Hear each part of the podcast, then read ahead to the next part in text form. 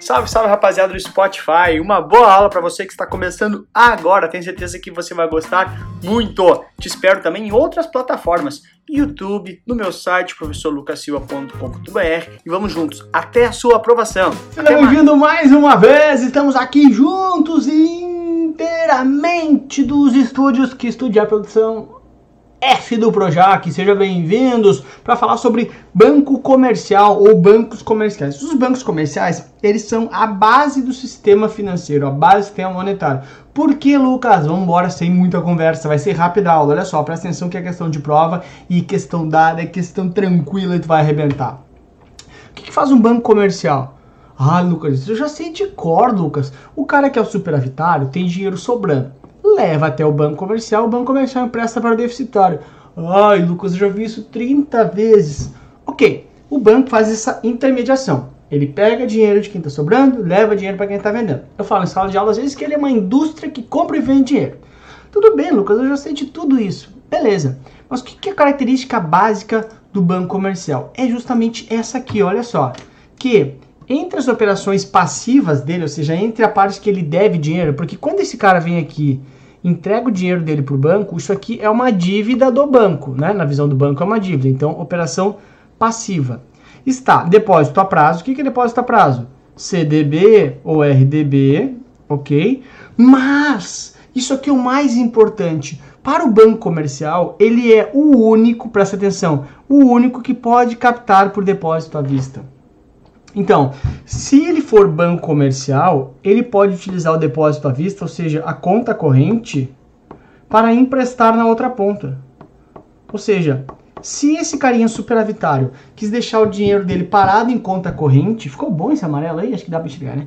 Se ele quis deixar em conta corrente, se for um banco de investimento, por exemplo, banco de investimento não pode, ter, não pode utilizar aquilo para emprestar na outra ponta.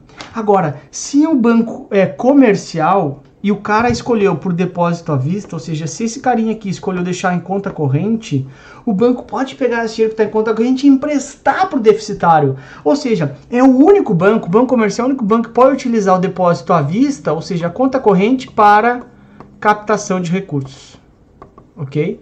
Então, é muito importante isso. Somente o banco comercial pode utilizar a conta corrente para captar recursos. Ou o banco comercial, ou o banco múltiplo com a carteira comercial que faz as mesmas funções de um banco comercial, né? Porque o banco múltiplo é que ele tem vários bancos dentro dele. Se entre esses bancos ele tem a carteira comercial, quer dizer que ele tem um banco comercial dentro dele. Ok? Então, essa é a ideia básica. Se diz também que esses bancos comerciais aqui. Ops, peraí.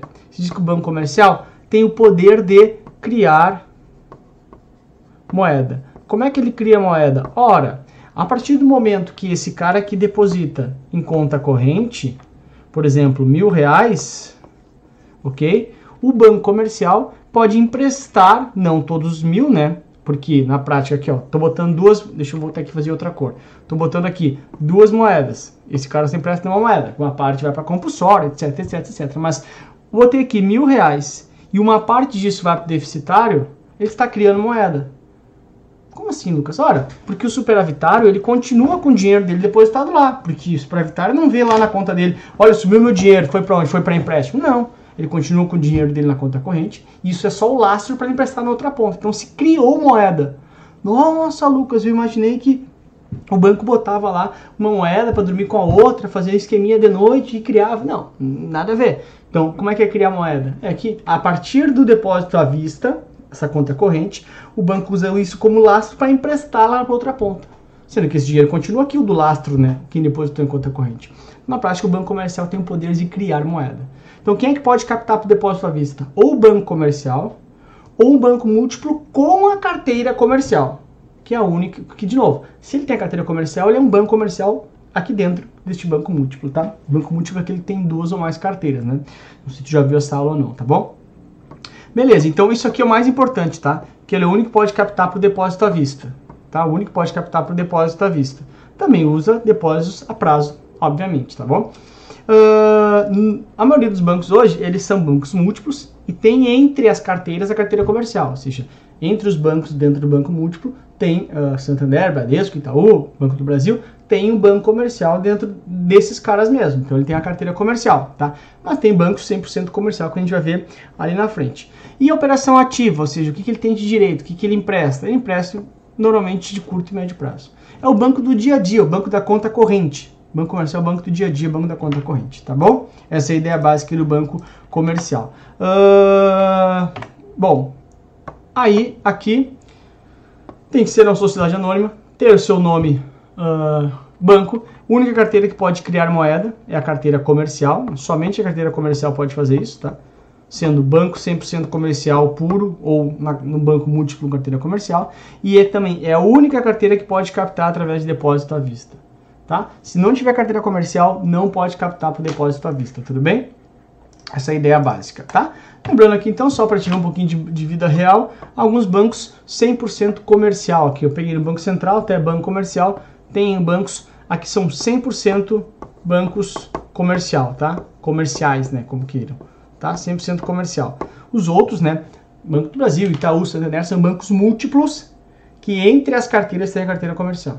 É uma coisa um pouquinho diferente, tá? Ele faz as mesmas coisas dessa galera aqui, só que essa galera só pode fazer papel de banco comercial, tá bom? Mais ou menos é essa a ideia. Vamos ver aqui, então, a questão de prova. A questão de prova vem sempre a questão da captação.